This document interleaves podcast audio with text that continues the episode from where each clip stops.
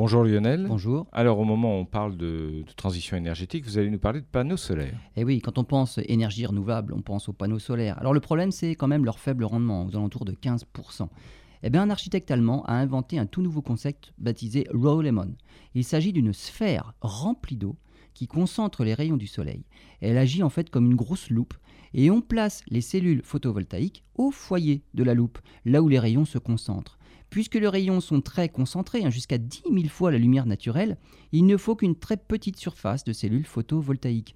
Contrairement aux panneaux solaires classiques qui ne suivent même pas la course du soleil dans le ciel et qui ne sont donc pas idéalement placés pour avoir le meilleur rendement, les capteurs de la sphère se déplacent autour de la sphère pour rester au point focal des rayons lumineux.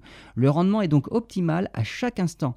Les essais ont montré qu'on obtient un rendement 70% supérieur aux cellules classiques. On peut obtenir de l'électricité par temps nuageux et même avec la lumière de la Lune. La sphère euh, est, déclinée en plusieurs modèles en fait. Un modèle de bureau de 10 cm de diamètre hein, qui délivre 9 Wh, suffisant pour recharger des smartphones par exemple.